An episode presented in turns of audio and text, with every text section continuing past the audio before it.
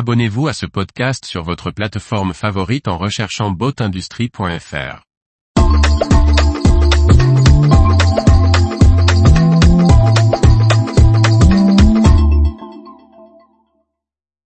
Temo, le motoriste électrique s'installe en Bretagne Sud. Par Briag Merlet. Temo s'implante dans le Morbihan pour y installer ses équipes de recherche et développement et son service commercial.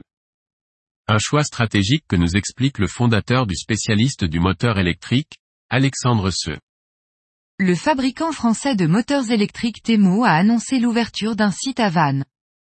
Si l'assemblage des moteurs continuera à se faire à Carquefou, en banlieue de Nantes, la moitié de l'équipe déménagera dans les nouveaux locaux morbihanais. L'équipe commerciale, la recherche et développement et le service après-vente, soit 15 salariés, s'installeront en septembre 2023 dans un ancien centre d'aquagym de 500 mètres carrés, en cours de réaménagement.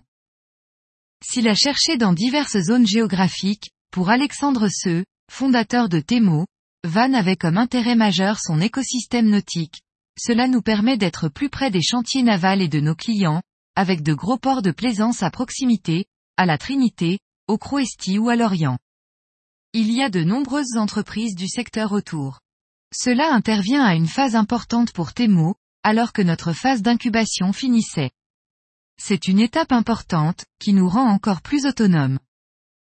Pour Temo, L'installation en bord de mer est également importante pour faciliter la mise au point des futurs modèles dans des conditions réelles d'utilisation, souligne le fondateur, tester les moteurs dans le courant du golfe du Morbihan, dans l'eau salée, directement à côté de l'entreprise a un réel avantage par rapport à Nantes.